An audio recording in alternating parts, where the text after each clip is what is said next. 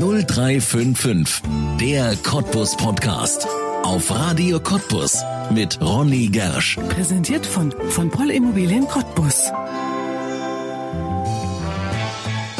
Musik drückt das aus, was nicht gesagt werden kann und worüber zu schweigen unmöglich ist. Dieses wundervolle Victor Hugo-Zitat könnte über einer Cottbusser Familiengeschichte stehen.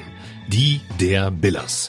Vor 90 Jahren haben sie in Cottbus in einem kleinen Laden angefangen, mit Musikinstrumenten zu handeln und weil sie das über Generationen erfolgreich fortgesetzt haben, wurde daraus im Laufe der Zeit das Musikhaus Biller mit Verkauf, Werkstatt und seit einigen Jahren eigener Musikschule.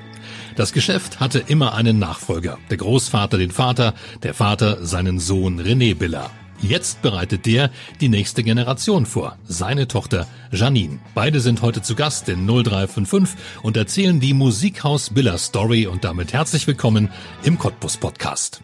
0355, der Cottbus Podcast, heute mit einer, ja, ganz besonderen Geschichte, weil wir heute die Geschichte des Musikhauses Billa erzählen. Und wer Cottbusser ist, der weiß, dass dieses Musikhaus Billa schon seit vielen, vielen Jahren besteht, in diesem Jahr sogar seit 90 Jahren. René Billa, Inhaber und seine Tochter Janine Busse sind bei uns. Herzlich willkommen noch einmal an dieser Stelle. Schön, dass Sie da sind. Ja, einen wunderschönen guten Tag. Hallo. Wir freuen uns auch sehr. Musikhaus Billa in Cottbus ja nun wirklich eine Institution. Wer eine 90-jährige Geschichte hat, darüber muss man sich dann auch nicht wundern, dass das Musikhaus so bekannt ist. René Biller, wann haben Sie denn das Musikhaus von Ihrem Vorgänger aus Ihrer Familie übernommen? Also das ist ein sehr, sehr gutes Datum und zwar am 2.2.2000. Also auch schon eine ganze Weile. Ja. Und die Geschichte des Musikhauses Biller beginnt aber eigentlich früher. Die eigentliche Geschichte beginnt, ja, genau vor 100 Jahren. Genau vor 100 Jahren hat der Gustav Biller, was mein Uropa war, dieses Gebäude erworben und als Hotelstadt Bremen geführt. Und in diesem Hotel war mein Großvater Waldemar Biller. Der hat damit gearbeitet, gekellnert und was alles dazu gehörte. Es war ein reiner Familienbetrieb. Die Oma stand in der Küche, nicht? Und die Kinder ebenfalls haben alle mitgeholfen. So, und zu dieser Zeit hat mein Großvater, also die hatten da so eine richtig gemütliche Ecke gehabt, wo Kaffeemusik gespielt worden Ja. ist mit einem großen Flügel. Und wenn ein Musiker ausgefallen ist, speziell der Pianist, dann hat mein Opa den ersetzt. Der hat konnte da- das? Ja, der konnte das. Der konnte das. So, und der hat auch später komponiert. Ja, und er war in diesem Geschäft, in diesem Hotel zehn Jahre und sollte es eigentlich übernehmen. Aber der Gustav, der hat das immer rausgezögert und nun hat Opa sein Hobby zum Beruf gemacht. Er hat 1930 in der Berliner Straße das erste Musikhaus aufgemacht. Ja, und dort hat er viele Sachen gemacht. Zu dieser Zeit wurden diese Koffergrammophone verliehen und Platten dazu, nicht? Das war ja noch nicht so modern mit Fernsehen und alles. Und da hat er Reparaturen gemacht, Instrumente verkauft, nicht? Und er ist auch die, zu dieser Zeit der einzigste gewesen, der als Musikhaus übrig geblieben ist, nicht? Irgendwann später kam dann noch was anderes hinzu, wie das so ist im Leben, nicht? Da hat man eben Mitbewerber, aber wir sind durch diese Zeit ganz entspannt gekommen. Ja. Wissen Sie, wie die Familie das aufgenommen hat, wenn er das Hotel dann doch nicht übernommen hat und ein Musikhaus gegründet? Ja, das äh, Familienunternehmen als Hotel hat es natürlich weitergegeben. Äh, der Gustav hatte ja zwei Töchter gehabt und die andere Tochter, sprich meine Tante, hat dann das Hotel äh, später weitergeführt. Die hat das dann geerbt und als Hotel wurde es dann später auch nicht mehr betrieben, sondern nur noch als Gaststätte. Zum Schluss hieß es die Schlachteplatte. Wahrscheinlich auch eine Institution. Ja, ja, war sehr bekannt. Ich habe heute noch Kunden, die zu mir ins Geschäft kommen und sagen, Mensch, hier habe ich nach der Arbeit immer mein Bier getrunken. Schön. Nun haben Sie es ja auch übernommen, nicht vom Großvater, sondern vom Vater. Ja. Wie ist der da reingewachsen? Also ich muss sagen, mein Vater ist Ingenieur von Beruf und denen ist es eigentlich schwer gefallen. Meine Mutti, die ist Befehlleiterin gewesen im großen Kaufhaus, ja, was 1967 gebaut worden ist. Und die ist als erstes Ende der 70er Jahre, 77, in das Geschäft eingestiegen und wurde von meinem Großvater angelernt. Und ja, ein, zwei Monate später hat Vater gesagt, ich bin dabei. Und so war es. Er hat mitgezogen und hat das Beste draus gemacht. Ich meine, man muss sehen, in DDR-Zeiten äh, gab es ja gewisse Waren nicht so häufig. Wir hatten ja. ja Mangelware gehabt, nicht? Und es war schwer, was zu organisieren und was zu bekommen. Und mein Vater war sehr geschäftstüchtig. Der ist ins Vogtland gefahren, in den Musikwinkel. Also sprich Klingenthal, Schöneck und Markneukirchen. Das war ja der oder ist der Musikwinkel der ehemaligen DDR gewesen. Und dort hat er, ja, er hat die, ich weiß gar nicht, wie ich sagen soll, der hat die äh, Instrumentenbauer mit Spargel versorgt. Aus dem Spreewald. Um dort wieder Gegenprodukte ja. zu bekommen, die er unseren Musikern in Cottbus anbieten konnte. Nicht? Zum Beispiel Trommelstücke. Nicht? Die Musiker haben teilweise auf Quirle gespielt. Nicht? Und er hat die Trommelstücke besorgt. Er hat Plattenspieler besorgt. Er hat Gitarren besorgt für die Ausbildung der Kindergärtnerin. Nicht? Also Akkordeons hat er besorgt. So dass er zusätzlich zu dem normalen Bedarf immer mehr da hatte. Er hat sich da ganz, ganz viel Mühe gegeben und mit viel Fleiß hat er die Firma noch mehr hochgebracht und hat es sogar so weit gebracht, dass er 1992 ein zweites Geschäft eröffnete in der Schillerstraße 32, wo ich heute bin. Mhm. Wer hatte Sie denn überzeugt, das weiterzuführen? War das von Anfang an klar oder waren einige Überredungskünste notwendig? Ja, die, mein, mein Weg, der schlug ja eigentlich von Anfang an so ein. Ich habe Instrumentenbauer gelernt, nicht? also Mechaniker für Musikinstrumente und habe dann später meinen Meister gemacht und habe 20 Jahre oder 18 Jahre schon in der Werkstatt gestanden und habe dann im Jahre 2000 das Musikhaus übernommen. Also ich war ja in dem Milieu schon zu Hause nicht? Und so ist es mir nicht vor, schwer gefallen. Also, also für mich war es eine riesige Freude, mit Kunden zu arbeiten. Nicht? So. Naja, nun sind die Kunden ja in der Regel auch Musiker. Das ist ja auch ein lustiges Völkchen. Auf jeden Fall. Auf jeden Fall. Warum ich so nachbohre in diesem Fall, hat natürlich einen Grund, denn neben René Biller sitzt Janine Busse, die Tochter, und die wird, ja, ich nehme an, in naher Zukunft in die Fußstapfen treten, oder? So schaut's aus, so ist es geplant. Also seit zwei Jahren bin ich jetzt mit fest dabei und arbeite da täglich mit und bin natürlich von klein auf da mit der Musik groß geworden und im Geschäft. Ja.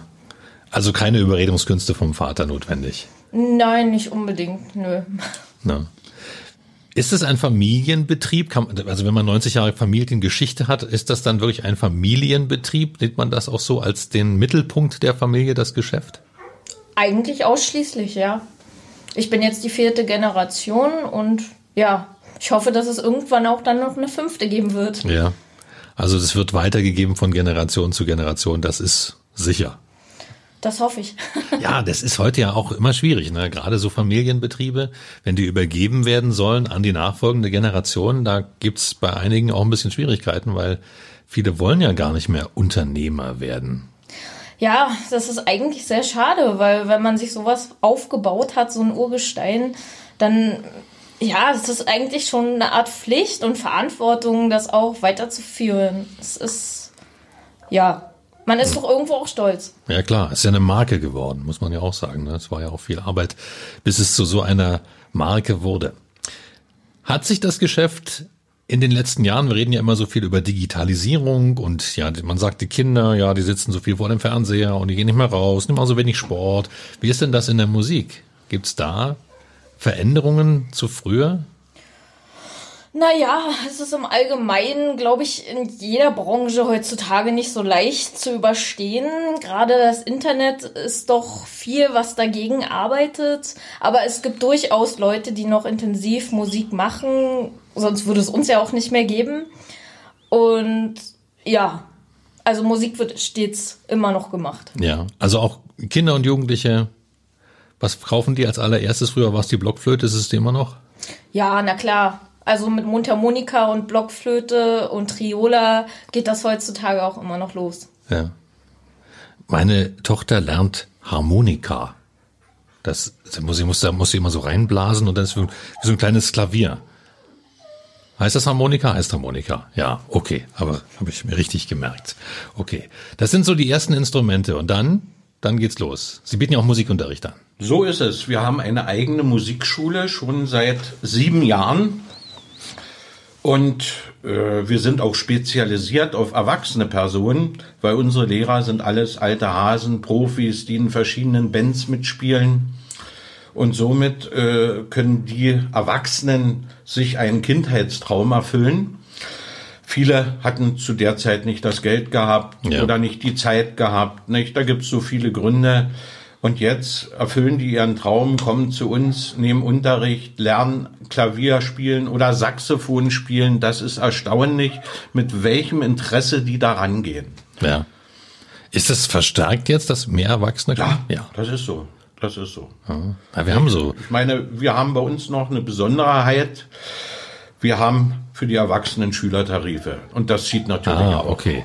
Und Musiker aus verschiedenen Bands sind dann also sozusagen die Musiklehrer, die bei Ihnen arbeiten. Ganz genau so. Nicht? Also wir haben das große Glück, da wir das Musikhaus schon so lange führen, dass die Musiker ja bei uns Kunden sind Ja. und wir konnten uns die Besten aussuchen. Nicht? Das ist natürlich toll. Ja. Welche Instrumente spielen denn Sie beide? Ja, ich habe gelernt, Gitarre zu spielen, Akkordeon zu spielen, Mundharmonika zu spielen. Janine, du? Ich habe Gitarre und Klavier gelernt und habe mich aber später auf den Gesang konzentriert und mache das jetzt schon seit über zehn Jahren. Da Ja. braucht man doch gar kein Instrument dazu. Ja, Gesang ist sein eigenes Instrument sozusagen. Sie hat das große Glück, dass wir mit Peter Schmidt befreundet sind und dass sie mit ihm hin und wieder mal einen Auftritt hat. Zu, auf Weihnachtsmärkten oder Stadtfesten.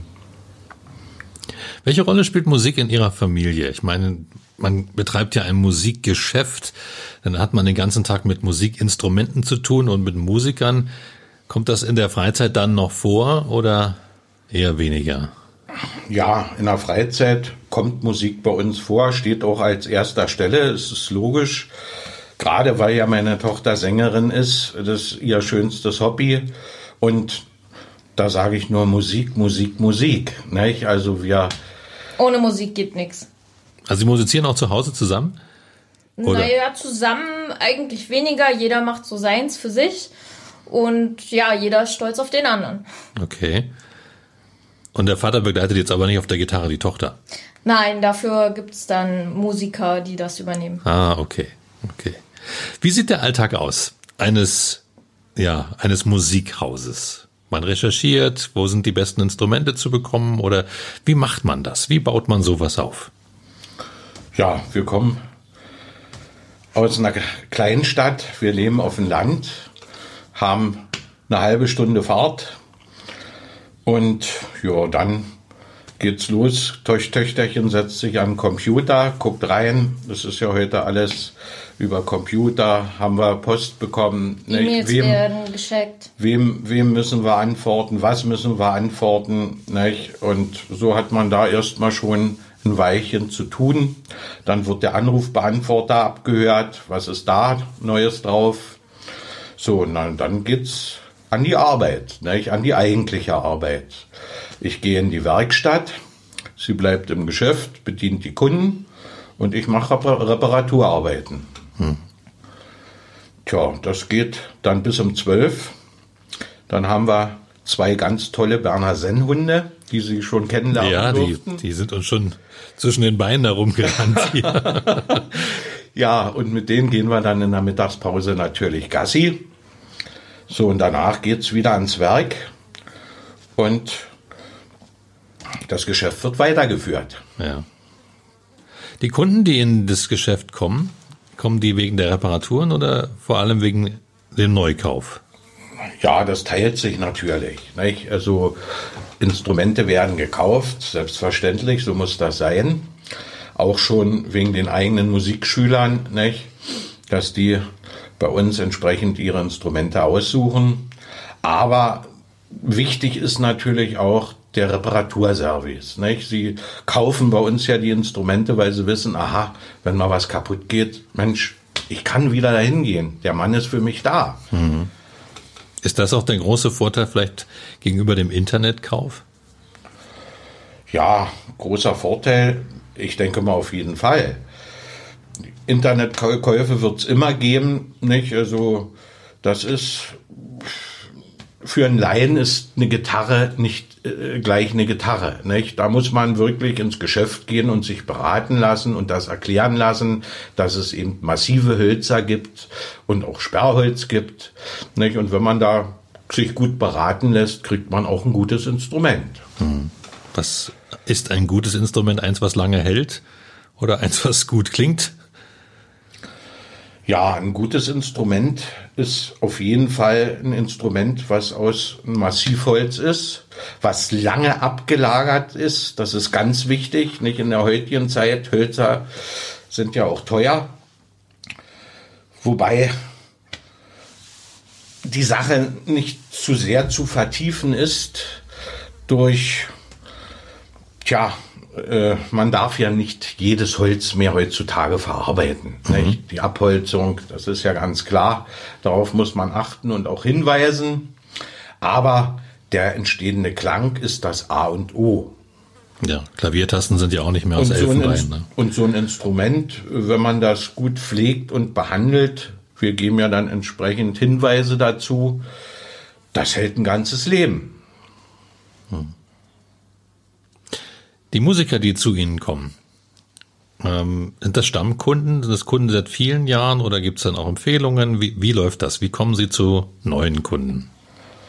Ja, es ist auf jeden Fall so, dass sich im, auf, der, auf der Dauer der Zeit sich ein Stammkundenkreis entwickelt hat, die immer wieder kommen.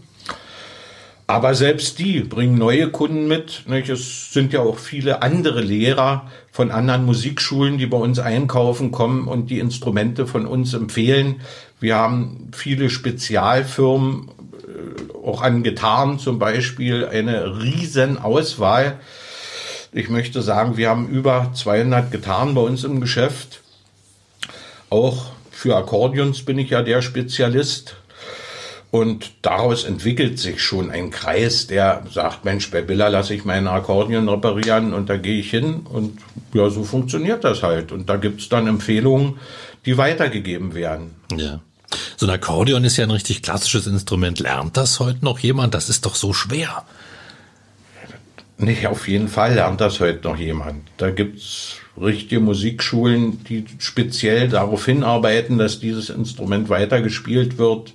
Auch bei uns in der Musikschule gibt es viele Schüler, die Akkordeon spielen.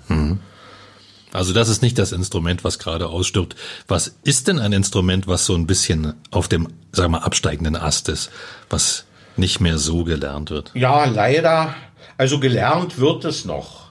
Aber äh, wie schon am Anfang unseres Gespräches, äh, die Elektronik nimmt immer mehr zu und das akustische Klavier äh, tritt jetzt langsam irgendwie zurück. Also das ist nicht mehr so wie vor ein paar Jahren, dass man sagt, ich verkaufe hier Klaviere, nicht? sondern das ist ja eine Seltenheit geworden. Es ist nicht ausgestorben, auf keinen Fall. Es Ja. gibt immer noch Lehrer, die sagen, Mensch, lass die Elektronik weg. Ein akustisches Instrument ist ein akustisches Instrument, aber diese alten Füchse, will ich mal sagen, werden ja leider immer weniger. Ne? Ja. Die werden immer älter und die Jugend, die wächst nach und die ist eben ja für das Moderne. Ja. Also weniger Klavier, mehr Keyboard. Ja, Digitalpianos möchte ich sagen. Digitalpianos, was ist das? Na, ein elektronisches Klavier. Aha, okay. Okay. Wie bleibt man denn da auf dem Laufenden? Na, Also was es auf dem Markt so gibt. Gibt's da, gibt's da Leute, die rumfahren und sagen, hier gucken Sie mal? Oder werden wir auf Messen? Wie machen Ja, das? sicherlich, das ist beides der Fall. Wir kriegen regelmäßig Vertreter, die uns auf dem neuesten Stand halten. Wir besuchen aber auch die Frankfurter Musikmesse, nicht? aber das ist eher seltener geworden. Durch die Vertreter kriegen wir alles mit, die neuesten Angebote, die neueste Technik wird uns vorgestellt. Ja, und damit deckt man sich entsprechend ein, um für die Kunden das Beste und Neueste da zu haben. Nun ist ja so ein Musikinstrument in der Regel nicht billig. Dann haben Sie ja den Laden voll mit Instrumenten. Müssen Sie das alles vorfinanzieren? Ja, in den meisten Fällen ist es tatsächlich so. Nicht? Also es gibt Ausnahmefirmen, die sagen, bitteschön, nicht? aber das ist eher selten geworden.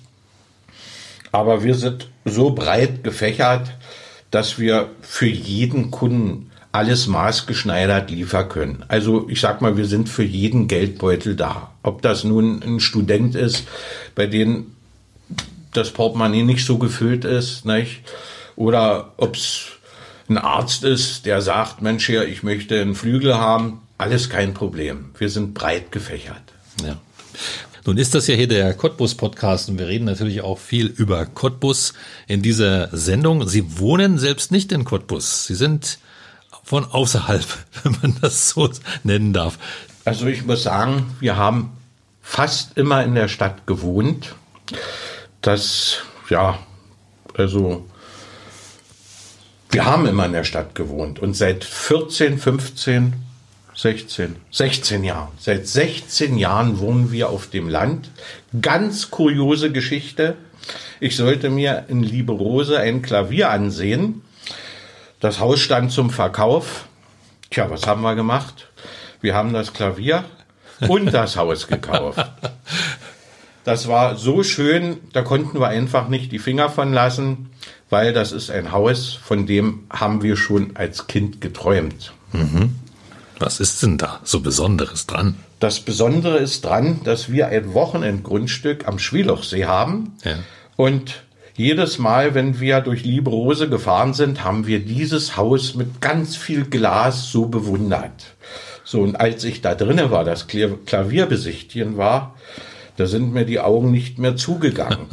weil da ist ein riesengroßer offener Kamin gewesen, eine Fußbodenheizung, Natursteine. Es ist vom Feinsten gebaut. ja. Dann kann man das nachvollziehen. Ja, und auf dem Land lebt sich sowieso schöner. Absolut, das kann ich bestätigen. Jetzt sind Sie aber trotzdem in Cottbus mit Ihrem Geschäft geblieben. Sind die Cottbusser denn gut in Musik? Jetzt gucken sich beide an, wer die Frage Ja, beantworten naja, soll. naja, gut in Musik. Äh, wie, wie ist das gemeint? Sind die Cottbusser gut in Musik? Naja, mögen, also mögen Sie selbst Musik machen, die Cottbusser? Na logisch, na logisch. Sonst würde es ja nicht Schüler in unseren Musikschulen geben. Also die, die machen schon noch Musik. Es ist nicht so, wie die Masse das sieht, dass die Kinder und, und, und dass die nur am Computer sitzen. Nein, nein, nein. Daraufhin wird gearbeitet. Ich meine, Gegenüber dem Konservatorium sind wir natürlich eine andere Musikschule. Wir streben jetzt nicht so äh, darauf hin, dass die nur profimäßig, also bei uns kann ein, ein, ein Laie und ein Profi Musik machen. Ja. Bei den Kindern ähm, steigt man dann ein und dann wird's eine größere Karriere. Also wir haben schon Experten bei, die richtige schwere Sachen spielen und Konzerte geben könnten. Nicht? Also die sind schon als Profis ausgebildet worden. Das sieht man, wenn wir einen Tag der offenen Tür machen. Nicht? Dann spielen unsere Schüler vor. Und das ist eine Augenweide, das zu sehen und zu hören natürlich. Janine, jetzt werden Sie das Geschäft vom Vater übernehmen. Sie wollen das ja übernehmen. Was kann man sich denn vom alten Hasen abgucken? Da gibt es eine ganze Menge. Ich schaue zum Beispiel öfter mal über die Schulter, wenn er repariert und eigne mir das somit dementsprechend an, dass auch die Werkstatt einmal weitergeht. Und ja, die Erfahrung, es ist einfach unglaublich, was man lernen kann. Ja. Zum Beispiel? Worin ist er gut? Kundengespräche natürlich, die Beratung für die Instrumente, das Vorspielen der Instrumente, es ist breit gefächert, ja. Ja. Ist das eine Sache, wo man denkt, ah, hoffentlich geht er noch nicht so schnell aus dem Geschäft raus, dass ich nicht so schnell alleine bin? Schüttelt mit dem Kopf. Ja, da braucht sie keine Angst haben. Der Vater wird so lange wie er laufen kann im Geschäft bleiben. Aber ich werde das natürlich vorher abgeben, dass die Hauptfunktion meine Tochter hat. Ich glaube, wir teilen uns das beide. Sie machen das jetzt schon wie lange zusammen? Seit circa zwei Jahren. Seit zwei Jahren. Und naja, aber von klein auf war ich ja immer ja, mit klar. im Laden und habe geholfen und ja, Tätigkeiten ausgeführt. Ja, okay. Und das ist jetzt eine Sache, kommen Sie gut miteinander klar oder raschelt es manchmal zwischen Vater und Tochter? Also ich denke, wir sind das perfekte Team. Kannst du das bestätigen? Ja, eigentlich schon. Jeder hat seine Aufgaben und wir ergänzen uns prima. Ja, sehr schön. War ja auch keine Überredungskunst, wie wir vorhin schon gehört haben. Das äh, war von Anfang an klar. Aber es ist ja auch eine große Verantwortung. Man hat einen großen Namen, den man weitertragen will. Also 90 Jahre Musikhaus Biller, da sollen ja jetzt noch mit Sicherheit 90 draufkommen, nicht von Ihnen vielleicht, das ist klar. Das wird schwierig. Das wird schwierig, aber es soll ja weitergehen. Unbedingt. Hoffen wir auf die nächsten 90 Jahre von mir aus. Ja. Und dann muss man ja auch eine neue Generation dazu packen, sonst wird's ja nichts. Die gibt's noch nicht. also auch da nochmal ein, ein, ein kleines Projekt. Die ist ja. schon in Planung.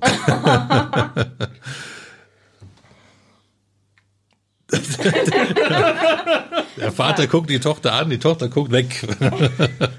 ja, bin ich so sicher, dass da mit der Planung alles schon so weit durch ist. Okay. Musikhaus Billa, wenn man in Cottbus darüber spricht, worüber sollen die Leute sprechen? Was sollen sie damit in Verbindung bringen?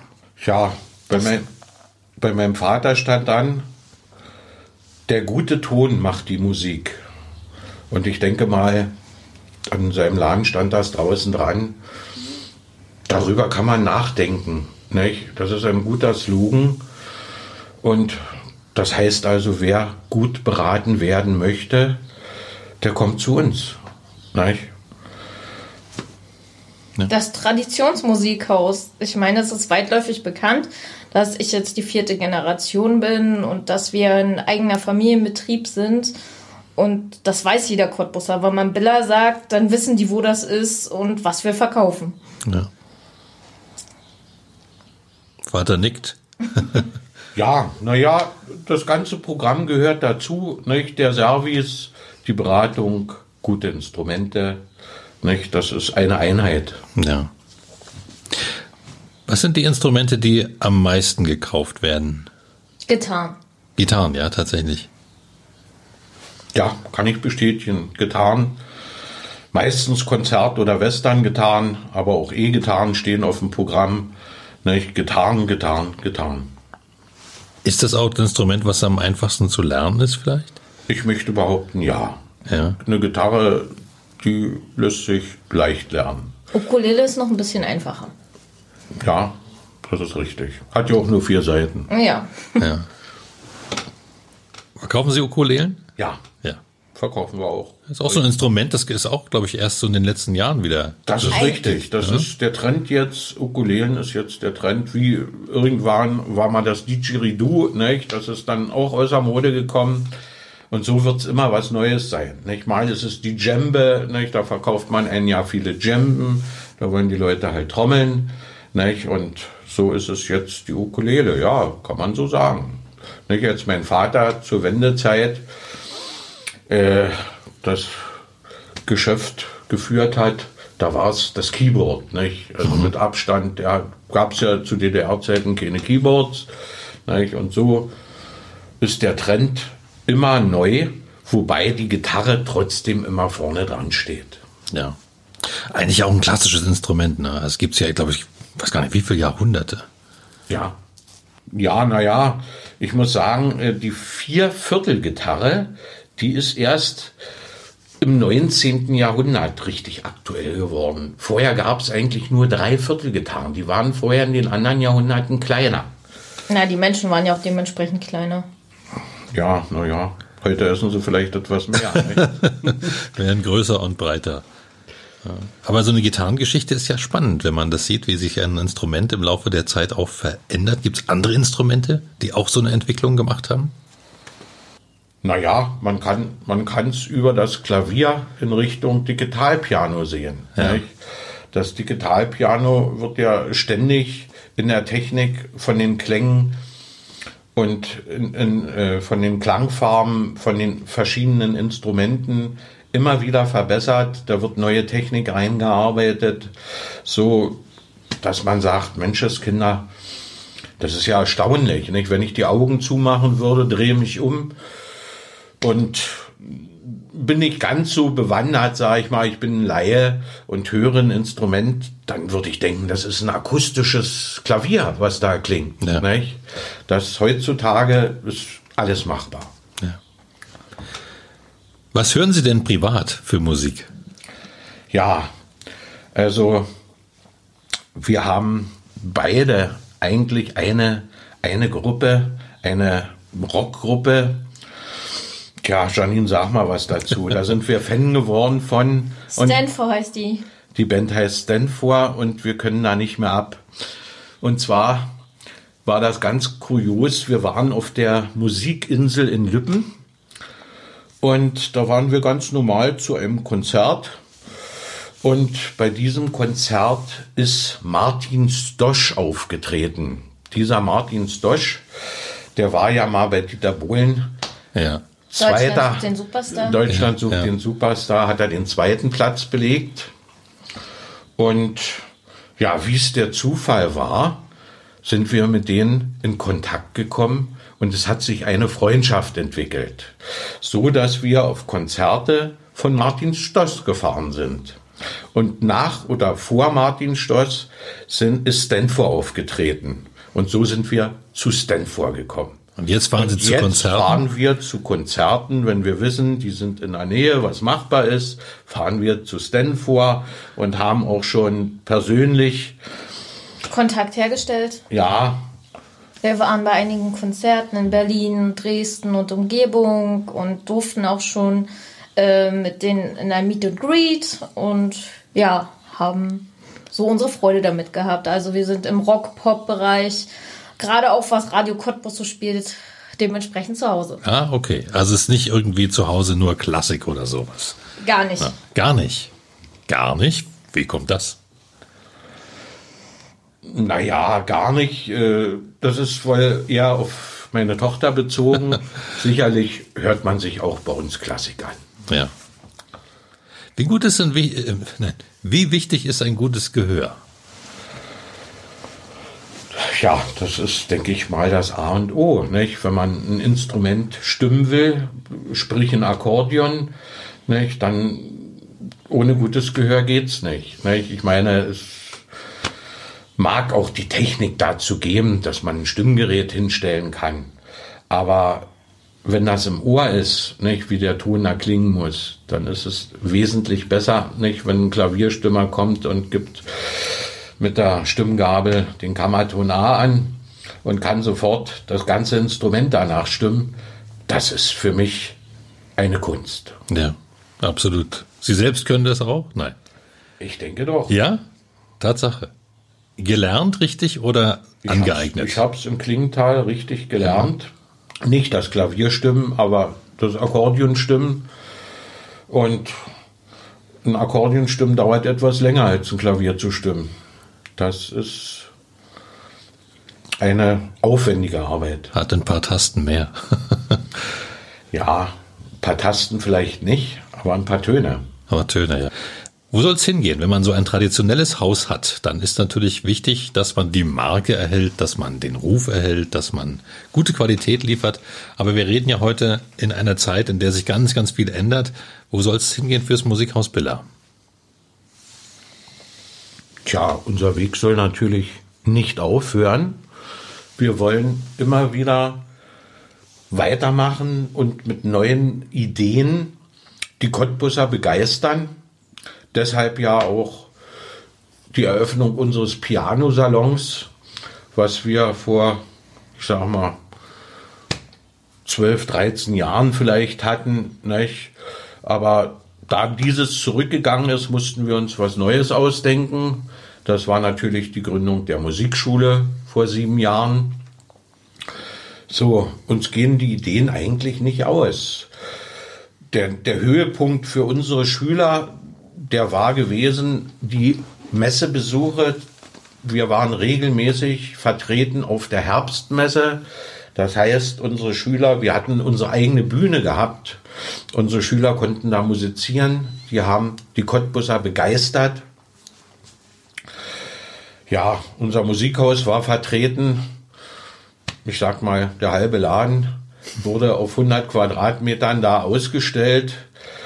Und da wurde man natürlich angesprochen von den entsprechenden Besuchern, die von teilweise von weit her kamen, nicht, um so eine Messe zu sehen. Und die waren froh, dass sie, dass sie einen Akkordeonbauer zum Beispiel da gefunden haben und sind tatsächlich dann im Geschäft erschienen, sind ja 100 Kilometer oder wer weiß wie weit gefahren und waren derartig froh, dass sie nicht bis ins Vogtland mussten. Nicht?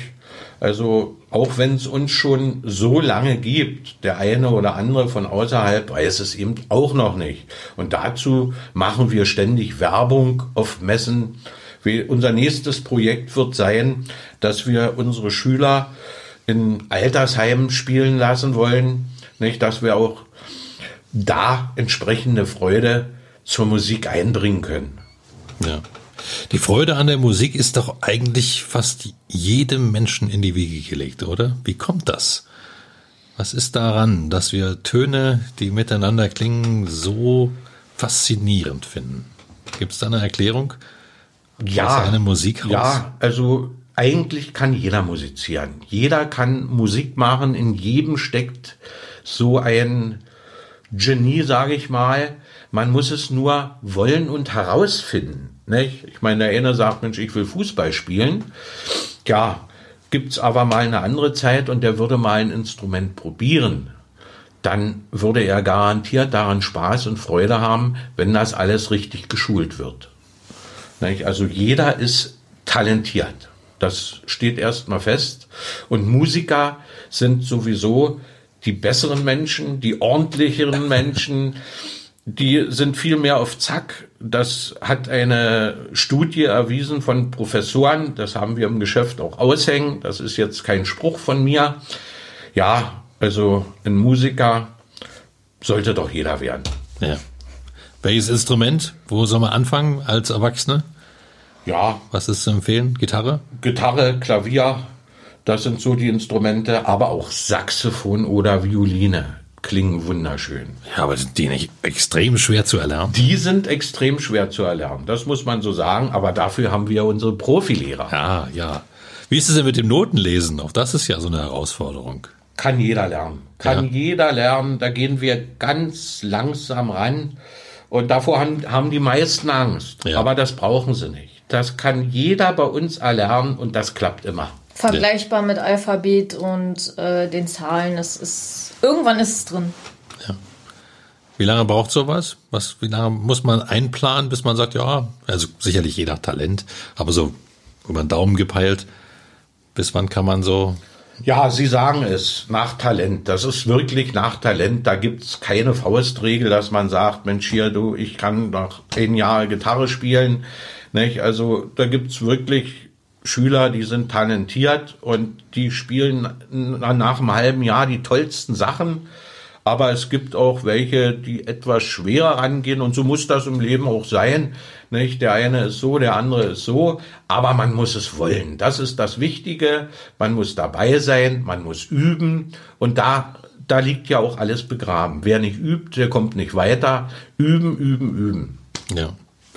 Die Kinder sind ja da immer ein bisschen schwieriger ranzuziehen. Die haben irgendwann keine Lust mehr auf den Klavierunterricht oder ähnliches. Aber es lohnt sich ja dran zu bleiben, weil wenn man es als Erwachsener kann, dann ist es natürlich eine tolle Sache. Die Lehrer probieren, die Kinder dementsprechend zu motivieren und auch einzubeziehen in den Unterricht. Also die schlagen dann Titel vor und lassen die Schüler entscheiden, was sie gerne spielen möchten, um das Interesse dementsprechend auch aufrecht zu erhalten. Ja. Wenn Sie jetzt auf Ihr Lebenswerk schauen, Herr Biller, sind Sie zufrieden? Ist alles so gelaufen mit dem Musikhaus, wie Sie sich das erträumt haben? Also ich, ich kann ich hätte es mir nicht schöner vorstellen können. Tatsache. Nicht? Dass mein Großvater diesen Weg gegangen ist und ja, also wenn wir einfach mal die Zeit zurücksehen und ich sehe meinen Großvater noch, ich sehe die Zeit, wie sie damals war, nicht? Da hat man den Hut voneinander genommen, nicht? Wenn ich mit meinem Großvater durch Cottbus gegangen bin, jeder hat ihn gekannt, jeder hat ihn angesprochen. Also der hat da was Unglaubliches aufgebaut, worauf ich ganz stolz bin. Und dass das meine Eltern so toll weitergeführt haben, das ist großartig und dass meine Tochter jetzt da auch noch mit drinne ist. Glücklicher kann man nicht sein. Ja. Jetzt haben Sie sich aber völlig ausgeklammert. Sie haben gerade gesagt, mein Großvater, mein Vater, meine Tochter. Wie ist es denn bei Ihnen? Ja, ich bin den Weg gegangen. Ich habe in Klingenthal gelernt, diese Ausbildung, die ich da genossen habe und später meinen Meister gemacht. Nicht, das, das war hervorragend. Also da im Musikwinkel zu sein, die Vogtländer, die waren wie eine Familie da für mich. Ich war zwar im Internat untergebracht, das war dann halt die große Familie, nicht? aber der Meister, den ich hatte, der mich ausgebildet hat, das war super. Das war wirklich, ich, ich sag mal, wie ein Vater ist der mit mir umgegangen. Nicht? Also das war riesig und dann die ganze Landschaft da unten. Nicht? Wenn der Winter war, die Eiszapfen, die waren zwei Meter lang an den Häusern runterhängen. Nicht? Ja, und somit bin ich da eigentlich mit Spaß und Liebe dabei gewesen und nicht, dass es ein Muss war, dass man mich da reingesteckt hat. Ich war ja schon bei meinem Großvater als Kind in der Werkstatt und habe damit Geigen und Gitarren repariert. Ja. Und dann das Musikhaus erhalten. Und dann war die Krönung für mich am 2.2.2000 das Musikhaus, das zweite, von meinem Vater zu übernehmen. Vater hat ja noch weitergemacht. Der hat ja am Brandenburger Platz auf der anderen Seite des Platzes das Geschäft noch sieben Jahre weitergeführt. Nicht? Bis er ganz normal in Rente gegangen ist und jetzt wohlgemerkt sein Rentenleben genießt. Ja. 90 Jahre, das klingt nach einem ja, großen Fest, aber wir leben ja in einer Zeit, in der große Feste gerade nicht möglich sind. Wie werden Sie denn das Jubiläum begehen? Ja, also aufgehoben ist nicht verschoben. Es werden die Schulferien ins Land kommen und dann wird die Corona-Krise ja auch wieder ein Stück weiter weg sein. Und ich denke mal, da werden wir irgendwann in dieser Zeit danach einen Tag der offenen Tür machen können und würden das mit einer großen Feierlichkeit verbinden. Ja, also dann Werkstatt zeigen, Instrumente vorstellen. Auf jeden Fall. Ja. Und Gäste einladen. Ja. Ja. Dann drücken wir mal die Daumen, dass das möglichst bald möglich sein wird in naher Zukunft. Das ist nicht erst aufs nächste Jahr, weil dann wäre ja schon 91 Jahre. Aber viele machen das ja in diesem Jahr. Die haben Jubiläum und müssen ihre Feierlichkeiten zum Jubiläum aufs nächste Jahr verschieben. Sie hoffentlich nicht. Musikhaus Biller. Heute in 0355 zu Gast. Ich bedanke mich ganz herzlich, wünsche alles Gute, toi toi toi. Ja, Dankeschön. wir bedanken uns auch. Liebe Grüße an die Zuhörer. Angekommen. Vielen Dank. Tschüss. Tschüss. Das war 0355, der Cottbus Podcast mit Stolz präsentiert von von Poll Immobilien Cottbus und du kannst diesen Podcast abonnieren, um keine Folge zu verpassen. Auf 0355.de findest du alle Links zu iTunes, sämtlichen Android Apps, zu Spotify und auch zu Soundcloud oder du hörst uns als Radioshow auf Radio Cottbus jeden Sonntag von 10 bis 12 und jetzt immer montags ab 20 Uhr in der Wiederholung. Mein Name ist Ronne Gersch. Ich bedanke mich fürs Zuhören. Bis zum nächsten Mal.